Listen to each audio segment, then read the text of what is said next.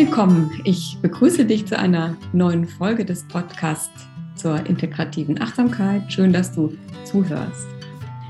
In diesem Podcast geht es ja darum, Achtsamkeit und auch Qualitäten wie Mitgefühl, Freude und Dankbarkeit in unserem Leben zu verankern.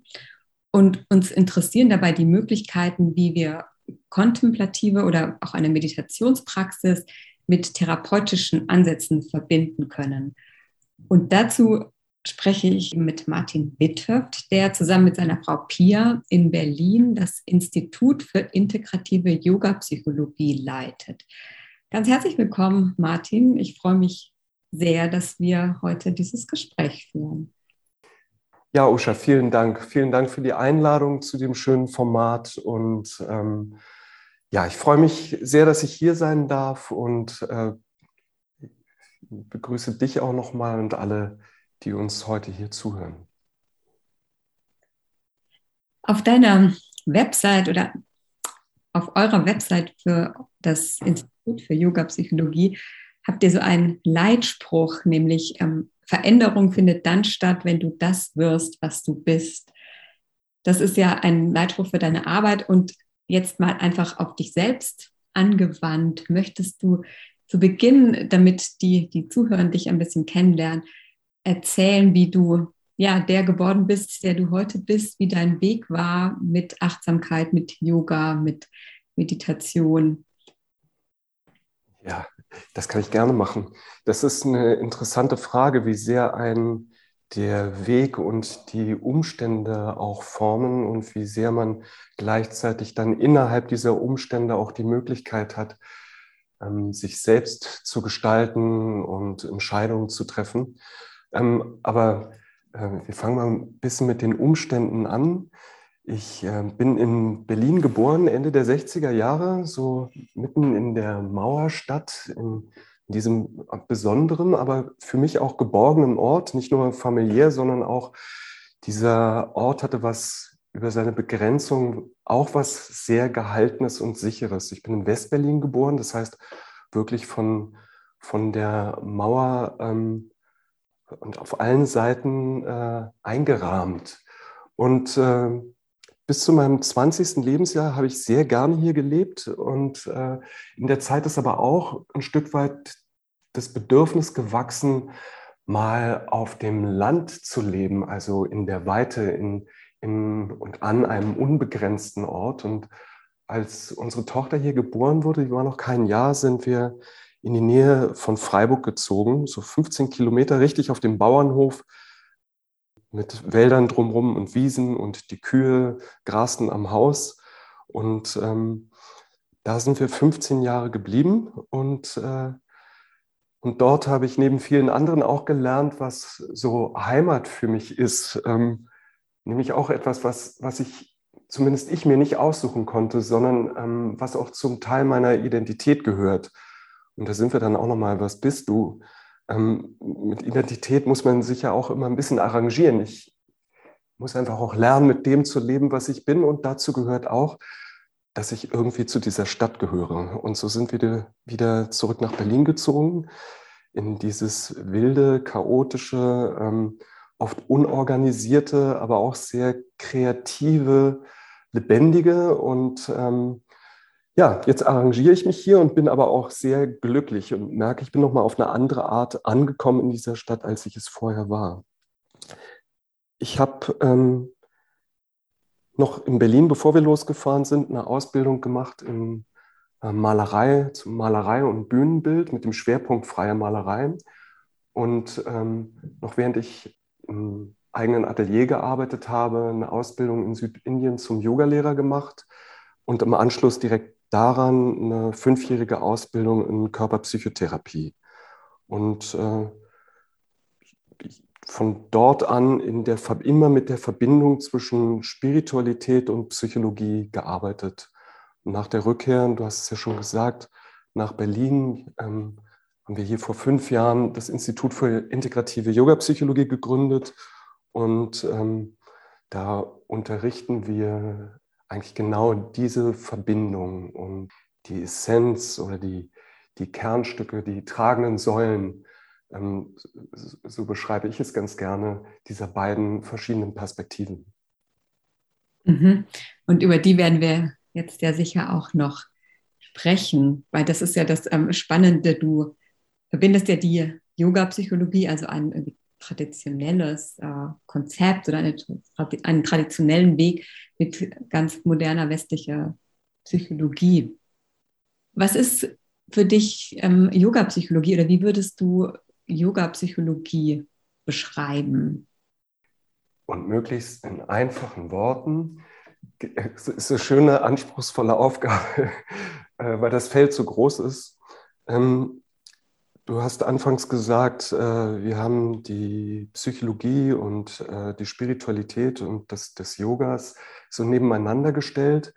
Und damit hat es, glaube ich, auch begonnen. Ähm, das hat aber mehr und mehr dazu geführt, dass es keine Nebeneinanderstellung war, sondern wirklich zu einer, zu einer ganz eigenen Perspektive geworden ist. Und, ähm, und gar nicht so, die eine Seite sagt das und die andere Seite sagt das, sondern es gibt einfach verschiedene Aspekte beider Bereiche, äh, wo sie sich äh, gleich sind. Also wo sich die Psychologie und die Spiritualität, äh, wo sie sich nicht nur ergänzen, sondern wo sie regelrecht ähm, die, ähm, dieselbe Sprache sprechen. Ein einfaches Beispiel ist dafür die Achtsamkeit, die jetzt also seit, seit einigen Jahrzehnten in der Psychologie wirklich einen festen Platz hat und gut erforscht ist und äh, angewandt wird, richtig als Methode auch im Umgang mit bestimmten psychischen Erkrankungen und gleichzeitig seit äh, Jahrtausenden eine spirituelle Tradition hat und zu diesen Traditionen gehört, sowohl im Yoga als auch im Buddhismus, als auch in anderen Traditionen. Und ähm, so besteht die integrative Yoga-Psychologie sozusagen aus diesen all dort, wo sich Psychologie und Spiritualität, wo sie identisch sind. Ähm, das haben wir oder das habe ich in meiner Arbeit wie zusammengesammelt und alles, was die Traditionen äh, mit der Zeit noch dazugetan haben und wo sie sich unterschieden oder unterscheiden, das habe ich so gut es geht weggelassen. Gar nicht ähm, irgendwie, weil ich, weil ich damit ähm, einzelne Traditionen und Schulen ähm, nicht achten will. Also ich habe da großen Respekt vor.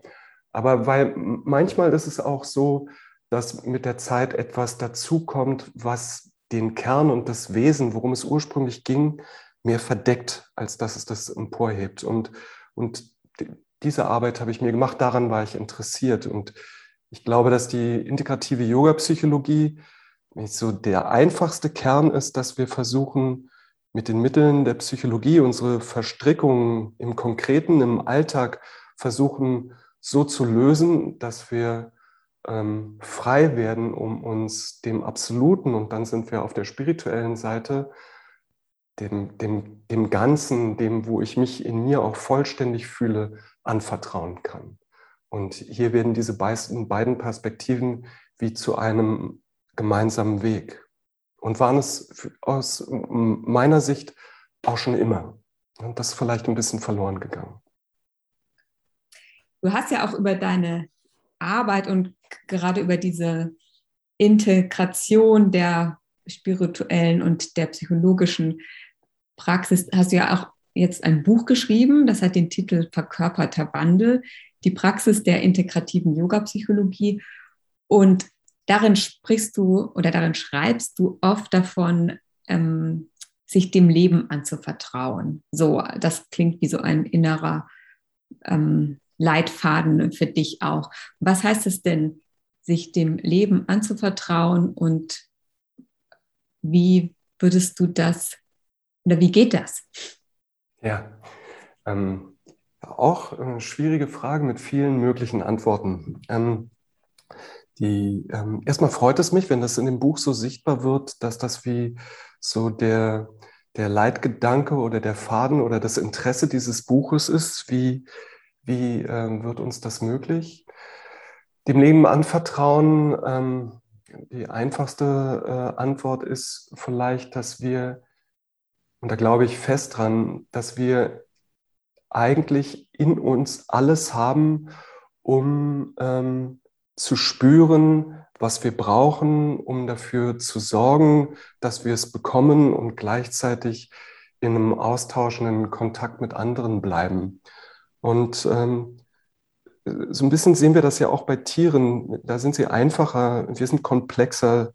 Ähm, aber Tiere denken ja nicht darüber nach oder stehen sich selbst im Weg, sondern die sind so sehr im Fluss mit ihrem Sein, dass sie, ähm, die, die vertrauen sich andauernd ihrem Instinkt an, ihrer Intuition, ihrem, ihrem, ihrem Körper, ihrer Emotionen. Und ähm, das können wir als Menschen auch. Wir haben das ein bisschen verlernt. Und die Frage war halt, wie, wie finde ich dahin zurück, dass ich mich gar nicht mehr andauernd darum sorgen muss, dass ich gut für mich da bin und dass alles bereitsteht und so weiter, sondern dass alles zu seiner Zeit auch kommen wird und äh, wenn es dran ist für mich, dass ich das dann auch tun werde und so fort. Also, dass ich nicht mich ständig sorgen muss um genug oder um zu wenig.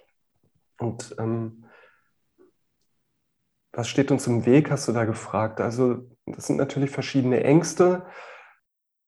Wie immer, wenn wir uns im Weg stehen, aus der allergrößte Teil. Und die führen dazu, diese Ängste, dass wir die Erfahrung gemacht haben, ich fange mal so rum an, dass wir mal die Erfahrung gemacht haben, dass wenn wir für uns da sein wollten, dass wir dann bestraft wurden, verletzt wurden, gekränkt wurden, auf irgendeine Art und Weise in unserer Geschichte, also wirklich in der Biografie. Und das speichern wir sehr nachhaltig in uns ab. Das will uns davor bewahren, äh, erneut verletzt zu werden, führt aber dazu, dass wir in der Zukunft oder zumindest häufig in der Zukunft dann unseren eigenen Bedürfnissen aus dem Weg gehen, um diese Verletzungen zu vermeiden. Und in dem Buch ähm, versuche ich einmal dieses Prinzip zu erklären und zum anderen einen Schlüssel anzubieten, der in der Lage ist, uns wieder mit Ressourcen zu verbinden, die uns helfen, sehr selbstverständlich für uns da zu sein. Und je selbstverständlicher uns das gelingt und über, je länger der Zeitraum ist, über den uns das gelingt, umso mehr kann ich dann auch von diesem Versuchen ablassen und mich dem anvertrauen, hingeben. Dieses Körper-Geist-Seele-System ähm, sorgt für sich selbst. Und äh, wenn ich es lasse, ähm, dann ähm, kann ich mich auch anderen Dingen zuwenden. Und vielleicht zum Abschluss zu deiner Frage. Es gibt im Yoga Sutra von Patanjali, das ist so einer der Kernquellenschriften aus dem Yoga, einen Satz, wo er sagt, wenn wir lernen, unsere Grundbedürfnisse zu versorgen und zu befriedigen, dann richtet sich unser Geist auf unser Selbst. Und so entsteht Frieden und Freiheit. Und ähm, Iyengar, so einer der wahrscheinlich bekanntesten ähm, Yoga-Lehrer ähm, des 20. Jahrhunderts, sagt es, dass er glaubt, dass genau diese Grundbedürfnisse und das Versorgen dieser Grundbedürfnisse ähm, der Leitfaden ist, der hinter dem gesamten Yoga Sutra steht. Und das fand ich wirklich spannend. Und deswegen ähm, beschäftige ich mich da auch in dem Buch viel mit. Also dieses Aufspüren von dem, ähm, von meinem inneren Erleben und äh, welche Bedürfnisse stehen dahinter, wollen befriedigt sein, was brauche ich dafür, dass ich sie befriedigen kann. Nicht egoistisch, sondern immer im Austausch mit dem Gegenüber und der Welt, um dann ähm, davon ablassen zu können und mich dem Selbst zuwenden zu können. Und da wechselt es dann von der Psychologie in die Spiritualität und wie gesagt, der Übergang ist fließend. Du hast jetzt ja öfter das Buch erwähnt und im Buch beschreibst du ja, also was du da beschreibst, ist ja auch deine Art zu arbeiten. Du bildest ja auch aus in Yoga Psychologie und ähm, gibt es ja auch Einzelbegleitungen. Du begleitest Menschen dabei auf ihrem Weg. Wie sieht denn so eine Begleitung aus, die du, oder ist es eigentlich eine Therapie oder wie würdest du das beschreiben? Also wie, wie läuft das ab? Wie weit spielt da Yoga auch eine Rolle und ähm, wie können Menschen das dann für sich selber weiter üben oder weiter damit umgehen? Also ähm, wir bieten bei uns sowohl Coaching als auch Therapie an. Das hat immer was ein bisschen mit dem Ausbildungshintergrund zu tun und auch was das Anliegen ist von Klientinnen. Also sobald etwas, äh, ein, ein, ein Leiden von jemand, ein, einen Krankheitswert hat, so sehr, dass jemand in seinem Leben einfach nicht mehr für sich sorgen kann, dann braucht es eine therapeutische Begleitung. Und wenn es mehr um Lebensfragen geht äh, und auch äh, Persönlichkeitsentwicklung und Wachstum, dann sprechen wir vielleicht eher von Coaching. Ja, die Leute kommen mit ganz unterschiedlichen Anliegen zu uns, sowohl aus dem einen Gebiet als auch aus dem anderen. Und ähm, es gibt so zwei äh, Hauptzugänge, mit denen wir arbeiten. Das eine ist, ähm, das nennen wir die alte Gestalt. Die alte Gestalt beschreibt so ein bisschen diese, diesen biografischen Hintergrund, den, diesen biografischen Abdruck, den ich in mir trage, der immer wieder dazu führt, dass ich ein Erleben, dass ein Erleben entsteht in mir, das mir abrät, für mich da zu sein, eben aus dieser eben angesprochenen Angst heraus. Und dieses Erleben setzt sich zusammen aus ganz körperlichen Erfahrungen, Empfindungen. Ich fühle mich dann vielleicht klein und gebückt und hässlich und aber auch emotional, wie fühle ich mich ängstlich und wertlos und im Geist pessimistisch und verdunkelt. Und das erscheint aber als eine Stimmung. Und wenn ich diese Stimmung erlebe und dann vielleicht das Bedürfnis habe, ich möchte mich, ähm, weil ich einsam bin, mich sozial integrieren und ganz bildlich gesprochen stehen da jetzt ein paar Leute, dann entsteht vor meiner alten Mobbing-Erfahrung, die ich vielleicht gemacht habe, dieses, dieses Erleben der alten Gestalt. Und jetzt kommt mein Bewusstsein dazu und die Frage, soll ich die ansprechen? Und vor dem Hintergrund, da stehen drei Leute und diesem Erleben, diesem, diesem, diesem ganz negativen, schweren Erleben in mir, äh, werde ich dem Ansprechen eher aus dem Weg gehen. Ich werde das vermeiden. Und das haben wir mehr oder weniger alle in uns. Solche, solche Gestalten, die sich zusammensetzen und getragen sind aus diesen alten negativen Erfahrungen.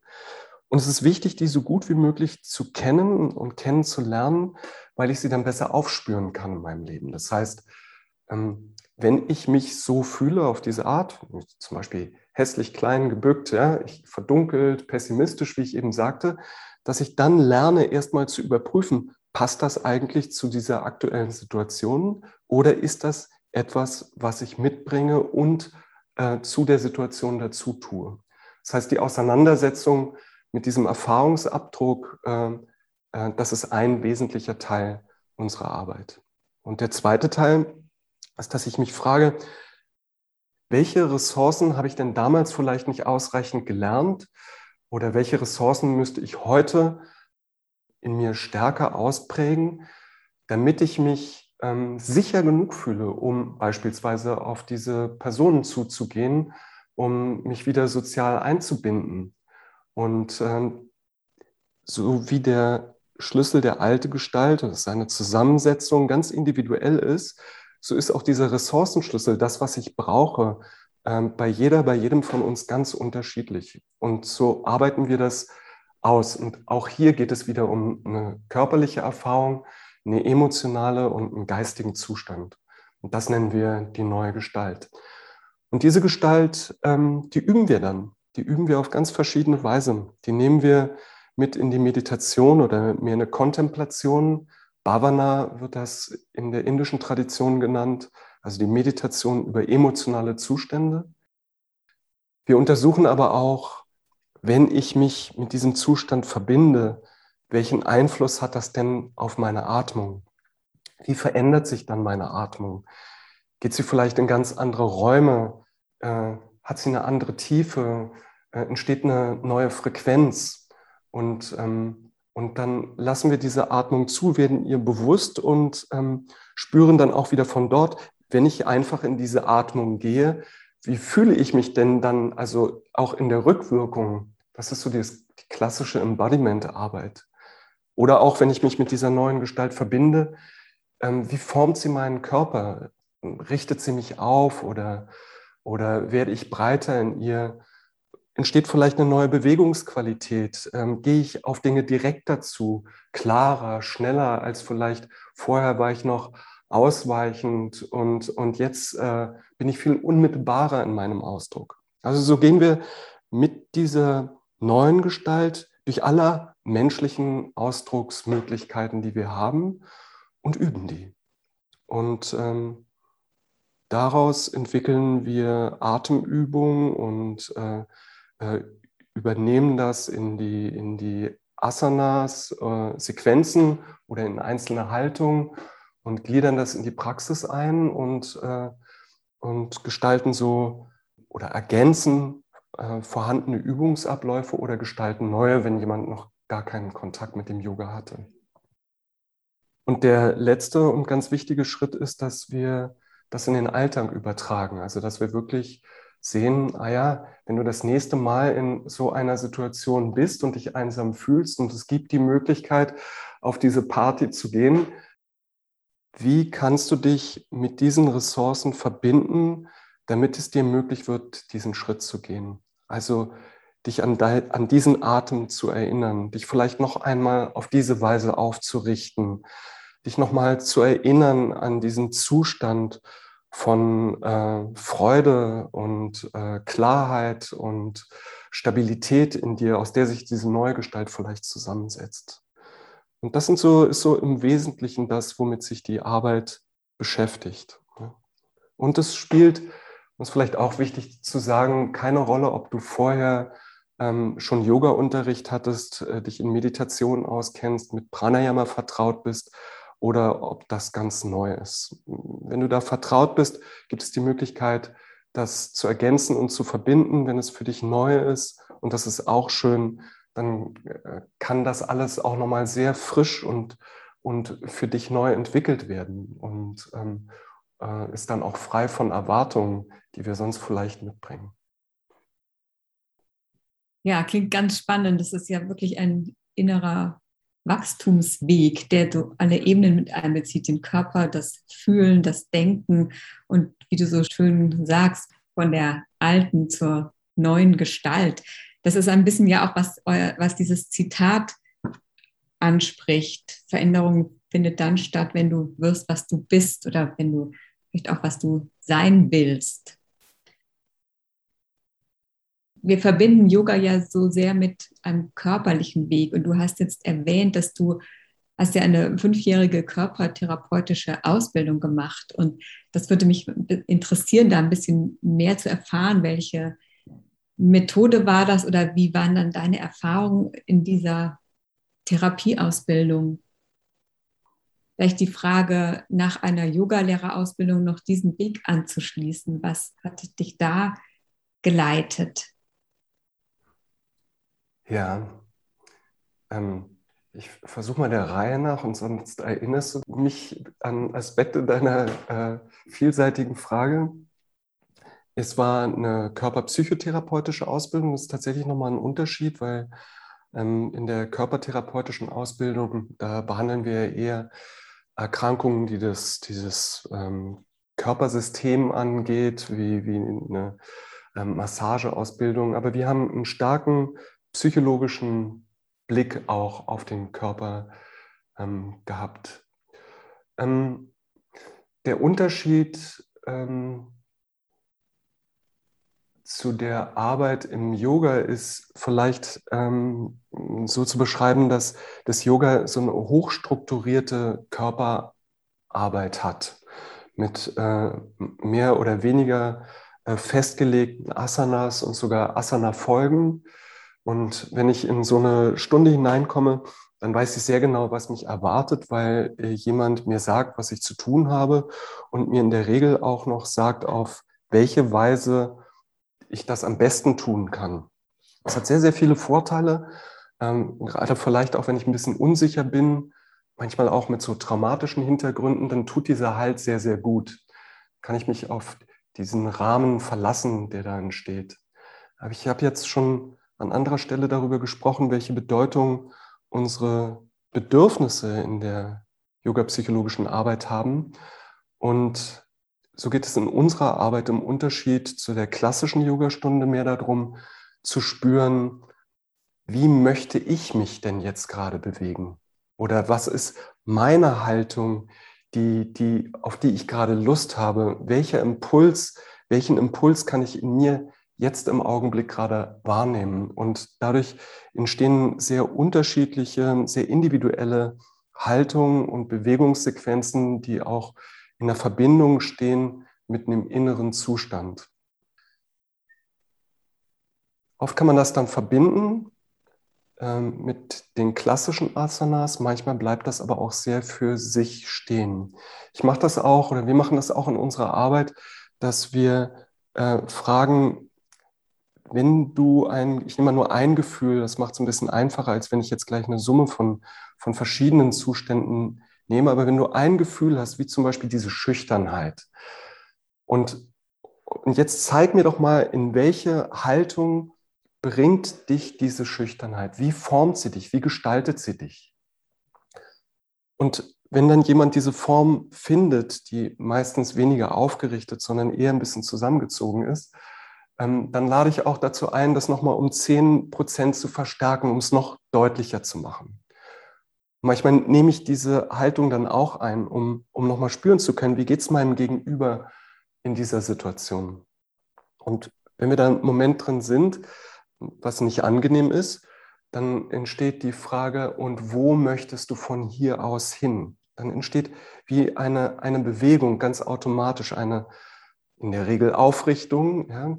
Und dann kann ich, kann ich der folgen bis zu ihrem Endpunkt. Dann bewegt mich mein Körper und der weiß sehr genau, wie er aus dieser schüchternen Position herauskommen möchte, bewegt mich mein Körper, führt mich in diese Aufrichtung und damit in einen Ausdruck von Sicherheit. Und dann untersuchen wir diesen, diesen zweiten Ausdruck. Das ist auch wie eine Asana. Es ist eine feste Position, was Asana ja übersetzt bedeutet. Das ist eine, eine Haltung. Und ähm, weil es nicht darum geht, nur eine Position, eine feste Position zu etablieren, zumindest aus unserer Perspektive, sondern schwingungsfähig zu bleiben in unserem Erleben, äh, lernen wir dann wie eine Verbindung zwischen diesen beiden. Also weil manchmal ist es auch angemessen und stimmig schüchtern zu sein. Es ist bloß nicht gut, da drin zu verharren. Also gehen wir aus der Stabilität und Sicherheit wieder zurück in dieses etwas geschützte, unsichere, verborgene, was mir vielleicht gut tut. Und wenn es mir nicht mehr gut tut, dann wieder zurück in das stabile, große, sichere. Und so lernen wir so eine pulsierende Bewegung, die uns herausholt aus zwei eingefrorenen Polen. Und äh, das wäre jetzt so ein Beispiel für eine mögliche Körperarbeit, die bestimmt ganz anders aussieht als im klassischen Yoga-Unterricht, aber die, ähm, das äh, sage ich immer wieder, auch sich gut integrieren lässt in eine klassische Yoga-Stunde, wenn ich mal an einer Stelle Platz mache für so einen Erfahrungsraum. Das geht natürlich auch. Da haben wir ganz gute Erfahrungen mitgemacht. Und um jetzt nochmal auf deine körperpsychotherapeutische Ausbildung zu kommen, die hast du kurz erwähnt. Und ja. kannst du da jetzt noch ein bisschen mehr erzählen, welche da gibt es ja auch verschiedene Richtungen, welche Richtung das war und was dich da, ja, was du da vor allem so mitgenommen hast aus dieser Ausbildung. Ja, ich, ähm, es gibt auch verschiedene Erzählmöglichkeiten äh, für diesen Weg und die sind alle auf ihre Weise richtig.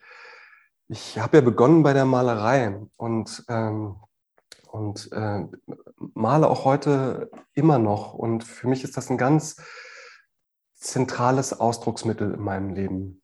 Ähm, was mir gefehlt hat im, beim Malen und äh, selbst im Atelier, noch während der Ausbildung, aber später noch mehr, ist äh, der unmittelbare Austausch. Das ist eine sehr äh, auf sich bezogene Arbeit, um nicht einsam zu sagen. Und was ich schön fand, und das weckte mein Interesse am Yoga, dieses Treffen in der Gruppe, in der Meditation, in der Körperarbeit. Ähm, dann gab es da die Ausbildung, das war noch ein größerer Rahmen. Und ich merkte, hier gab es auch eine Auseinandersetzung mit mir, die aber mehr in Beziehung war, als ich es bis dahin äh, praktiziert habe, so in der Kunst oder wie es dort für mich bis dahin möglich war. Und nachdem ich die Ausbildung zum Yogalehrer gemacht hatte, merkte ich und auch, ich habe auch unterrichtet, äh, ziemlich bald im Anschluss, dass es da zwar mehr Gemeinschaft gab, aber auf eine Art immer noch relativ wenig Austausch. Also ich war hier, die Gruppe dort, ich habe angeleitet. Selten gab es danach mal einen Raum, irgendwie, um sich ein bisschen äh, was zu berichten über den Alltag oder das Erleben aus der Stunde selbst. Aber ähm, die Beziehungsebene war trotzdem relativ schwach ausgeprägt und ich merkte, die, meine eigene Entwicklung und das Thema von spiritueller Entwicklung ähm, verbinde ich äh, sehr stark auch mit Beziehungen. Und dann war wie der nächst logische Schritt auch da nochmal in eine ähm, psychotherapeutische Ausbildung zu gehen, die sich mit dem Körper beschäftigt oder seine Ausdrucksmöglichkeiten beinhaltet. Ähm, und unbedingt auch, um diese Arbeit vorher zu ergänzen und natürlich, weil ich an meinem eigenen Prozess interessiert war. Der hat mich äh, geleitet auf meinem Weg, dieses Interesse.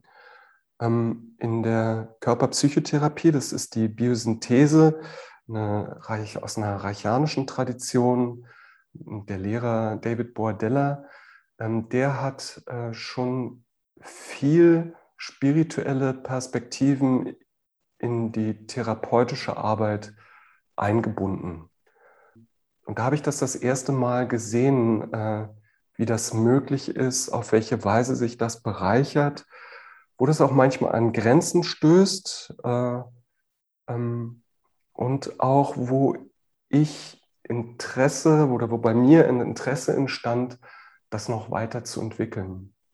Ich habe sehr davon profitiert, meinen Körper äh, zu erleben als ein, äh, nicht nur eine Basis von Gefühlen und Geist, sondern als ein sehr kompetentes Ausdrucksmittel äh, von dem, was ich bin. Und dass es manchmal eine so schöne Bereicherung, ein so schönes Geschenk ist, ähm, und dann sind wir wieder bei dem Anvertrauen, mich meinem Körper anzuvertrauen, um zu sehen, wie gut er für mich da ist. Und nicht nur beim Essen und Schlafen, und, äh, sondern auch, äh, wenn es darum geht, ähm,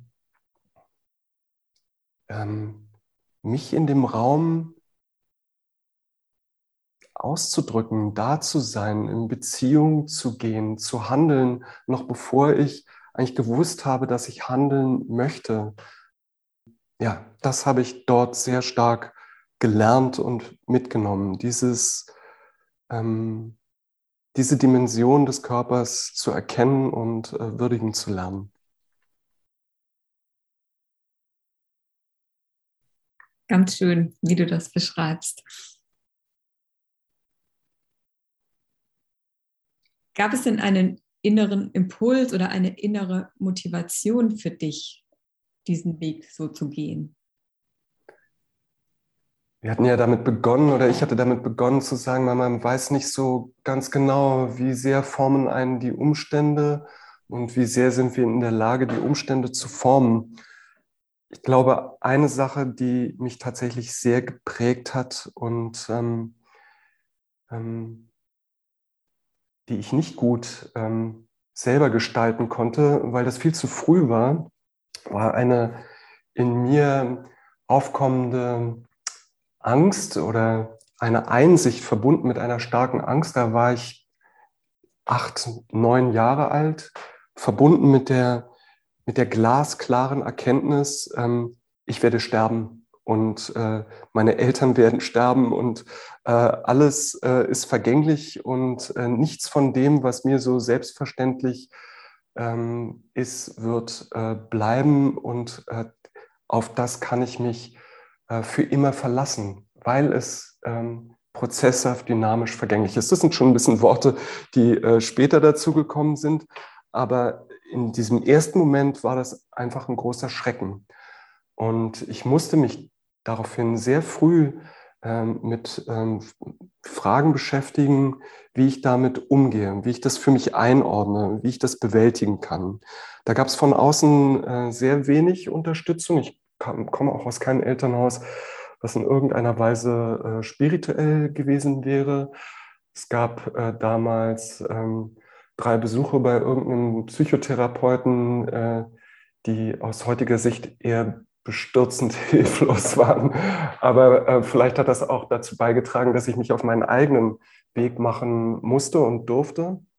Und ähm, so habe ich mich äh, von da ab und dann bewusster in der Pubertät ähm, mit diesen ähm, sehr essentiellen grundsätzlichen Fragen beschäftigt. Also wer bin ich, äh, was bleibt davon, äh, was ist in ewiger prozesshafter Veränderung, was wird gehen und was hat dieses Gehen für eine Bedeutung für mich und wie kann ich mich dem stellen. Ähm, ich habe früh angefangen, darüber zu lesen ähm, und dann eben auch, äh, glaube ich, entstand auch von dort aus eine Offenheit dem Yoga gegenüber. Und vielleicht äh, war das auch eine Motivation, in die Kunst zu gehen. Das führt jetzt zu weit. Aber äh, deine Frage nach, was war so eine auslösende Impuls oder eine auslösende Motivation, ähm, ist, ist diese Frage ganz bestimmt gewesen. Und äh, bei all der Herausforderungen, die sie für mich bedeutet hat, war ich ihr zu jeder Zeit auch immer sehr dankbar, ähm, weil sie mich motiviert hat, in dem Kontakt mit diesen Themen zu sein, ähm, in die, in, auf die ich sonst vielleicht nicht so reagiert hätte, wie ich es jetzt habe. Ja, so kann ich es vielleicht sagen. Und ähm, ja, doch, nee, so lasse ich es stehen. Das ist ja interessant.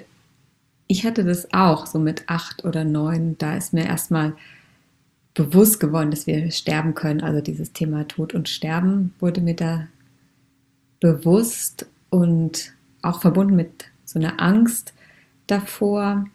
Und ich war ja auf der Waldorfschule und in diesem, in der anthroposophischen Menschenkunde ähm, ist das auch einfach bekannt, dass es so in dem Alter von acht oder neun auftritt, hat da auch einen Namen. Man spricht da vom Rubicon-Phänomen. Und ich glaube, dadurch, dass das da so bekannt war, war ich auch ein Stück gehalten. Einerseits irgendwie durch meine Eltern, die dann wussten, was los ist, aber auch durch die Schule, also ohne das groß zu thematisieren, aber es war einfach eher so ein Gehaltensein in der Zeit. Ja, ich glaube, das ist ein, genau, das gehört in dieses Alter, in dieses, in dieses, dieses Aufblühen unseres Bewusstseins zu dieser Zeit. Und was so äh, eindrücklich war, dass mit welcher ähm, unmissverständlichen Kraft ich das damals erlebt habe. Also es war auch wirklich, ich erinnere mich von einem Tag auf dem nächsten und äh, da gab es äh, alle Werkzeuge, die wir dann möglichst äh, zur Verfügung haben, um das zu bewältigen und auch heute noch haben, um das zu regulieren, also so, dass wir das auch mal für eine Zeit lang verdrängen können und aus unserem Bewusstsein heraushalten können, das war äh, da mir nicht gegeben. Ich hatte das einfach per permanent vor Augen und ich, ich konnte da, ähm, ich konnte das nicht vermeiden, sondern ich musste da quasi durch hindurch. Das war so mein Gefühl und die Aufgabe, die damit entstand.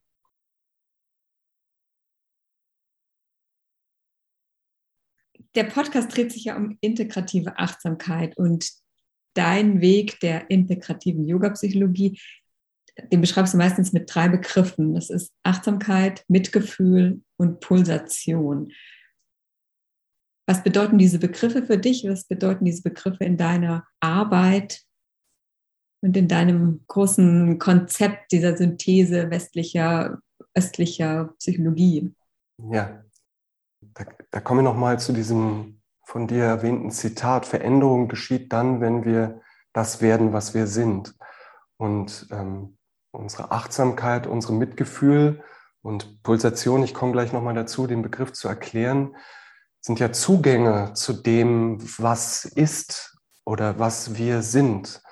Und so sind diese drei Zugänge auch das, was uns in der Annahme und in dem Erleben und Erkennen von uns selbst ähm, ähm, was uns wie, ähm, ich glaube, ein wichtiger Schritt ist auch äh, ähm, die, die Annahme von dem, das ist wie so ein Stück weit das Herz, alles löst, um weitere Prozesse in Bewegung zu setzen, ähm, die wir vielleicht bis dorthin gehalten haben, weil wir an irgendeinem Glauben, an irgendeinem Wollen, an irgendeiner Ideologie festgehalten haben, an einem Selbstbild über uns. Mach mal ein bisschen an diesen drei Begriffen aus. Ähm, zuerst die Achtsamkeit. Und diese drei Begriffe ähm, sind Begriffe, die wie, wie die Essenz sind, sowohl in der Spiritualität als auch in der Psychologie. Ich hatte vorhin mit der Achtsamkeit begonnen und hatte gesagt, die gibt es sowohl in der Psychologie als auch in der Spiritualität. Und äh, auf der einen Seite beschäftigt sie sich mit dem Konkreten, mit dem Alltag. Wie kann ich damit äh, wirklich, ist ein ressourcenlösungsorientiertes Vorgehen, unglaublich sanft ähm, und zurückgenommen und, und trotzdem kann ich auch ein Anliegen haben an die Achtsamkeit. Und auf der spirituellen Seite brauche ich das überhaupt nicht. Die Achtsamkeit geht weit über das, was ich ein Ego, ein Ich nennen würde, hinaus und, und macht dieses Ich-Empfinden eher durchlässiger und weiter und öffnet mich in einen dahinter, darüber oder drumherum liegenden Raum. Und der zweite Begriff, der sowohl in der Psychologie als auch in der Spiritualität eine, einen ganz festen Platz hat, ist das Mitgefühl. Und das Mitgefühl, so wie wir die Achtsamkeit mehr auf der geistigen Ebene verorten, verorten wir das Mitgefühl eben mehr auf der emotionalen Ebene. Und ähm, sie bietet den, den Zugang, also das Mitgefühl bietet den Zugang zu unserem ganzen emotionalen Erleben, zu all diesen verschiedenen Farben, zu denen wir in der Lage sind. Ähm, zu manchen neigen wir mehr, zu anderen weniger, aber wir haben doch den Zugang zu allen Farben. Und gleichzeitig ist das Mitgefühl äh, die Voraussetzung für das Gelingen von, von jeder Beziehung im sozialen, zwischenmenschlichen Kontakt, aber auch zur Umwelt, zur Natur, ähm, zu den Tieren, zu, zu, der, zu der ganzen Schöpfung. Ohne das Mitgefühl bleibt sie uns fremd. Und auf der spirituellen Ebene ist das Besondere am Mitgefühl, dass wir uns mit keinem dieser erlebten Zuständen identifizieren müssen, sondern wir können sie in uns anklingen lassen, irgendein Gefühl, was, was in meinem Gegenüber vielleicht vorhanden ist, so dass ich es jetzt auch in mir spüre, oder im Selbstmitgefühl etwas anklingen lassen, was, was in mir gerade auftaucht, aber ich muss daraus kein Ich machen. Ich bin traurig, ich bin wütend, ich bin so und so, sondern aus dem Mitgefühl kann ich erleben, ich fühle mich traurig, gerade erlebe ich eine Wut und so weiter. Und das ähm, macht einen, öffnet so wie die Achtsamkeit einen Raum, der über das Egozentrierte hinausführt in etwas viel weiteres und auch damit ein Bindeglied zwischen dem psychologischen und dem spirituellen darstellt. Und der letzte Begriff, die Pulsation, äh, kommt aus der Körperpsychotherapie und beschreibt, dass die Essenz allen Lebendiges, und jetzt sind wir auf der körperlichen Ebene, ähm, und da können wir auch ähm, bei den Tieren gucken, in der Natur oder bei uns Menschen, die Tatsache ist, dass wir immer zwischen verschiedenen Seinszuständen hin und her pulsieren. Ähm, wir, wir suchen die Nähe zu anderen Leuten, aber wenn wir lange unter Menschen gewesen sind, ähm, brauchen wir auch wieder den Rückzug und müssen eine Zeit für uns sein und alleine. Wir, wir brauchen die Inspiration ähm, und müssen uns nähren, indem wir lesen oder uns mit Kunst beschäftigen, aber wir brauchen auch mal die Zerstreuung und einfach auf das Wasser schauen und in das Nichts. Wir, wir ähm, sind müde und legen uns schlafen und wenn wir äh, genug geschlafen haben, wachen wir auf und sind erholt. Und so pendeln wir eigentlich permanent zwischen, zwischen verschiedenen Zuständen und Polen hin und her.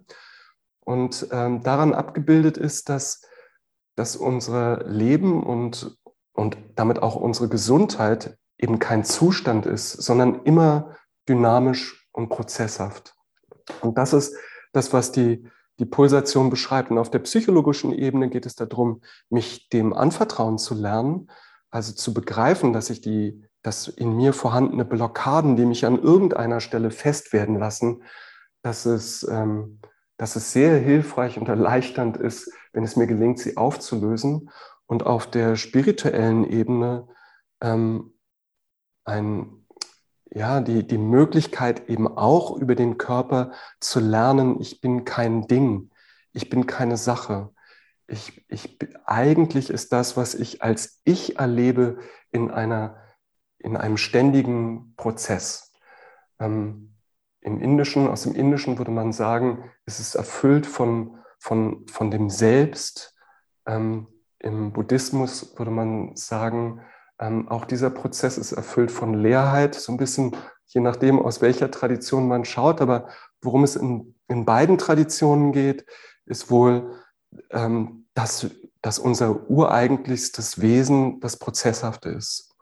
Und so sind diese in der Psychologie und Spiritualität wie die drei ähm, stärksten, deutlichsten Säulen, die alle gemeinsam haben, eben diese, diese Zugänge. Im Yoga auch nochmal über die Arbeit mit dem Körper. Und wenn wir die Anfangsbuchstaben zusammennehmen, wie in unserer Arbeit, äh, von Mitgefühl, Achtsamkeit und Pulsation, entsteht daraus dieses Akronym MAP, was im Englischen für Karte steht oder Karte bedeutet. Und so haben wir das zu dem Namen unserer Arbeit gemacht, weil es um eine Orientierung geht. Eine Orientierung, die uns immer wieder hilft, uns anzubinden an die wertfreie Perspektive der Achtsamkeit anzubinden an, an dieses ähm, nicht identifizierte ähm, Mitgefühl Mitgefühlsfähigkeit, Weite in mir anzubinden, an das Vertrauen, an das prozesshafte, dynamische in meinem Körper. Und das wirkt sich äh, immer wechselseitig auf allen e anderen Ebenen aus. Und ähm, ja, so fühle ich mich auch im Aber-Verlag äh, so wohl und zu Hause, weil die Achtsamkeit und die Mitgefühlsarbeit so ein ähm, wesentlicher Bestandteil ähm, unserer Perspektive ist. Und ähm, ja, genau, wie schön, Usha. Vielen Dank nochmal.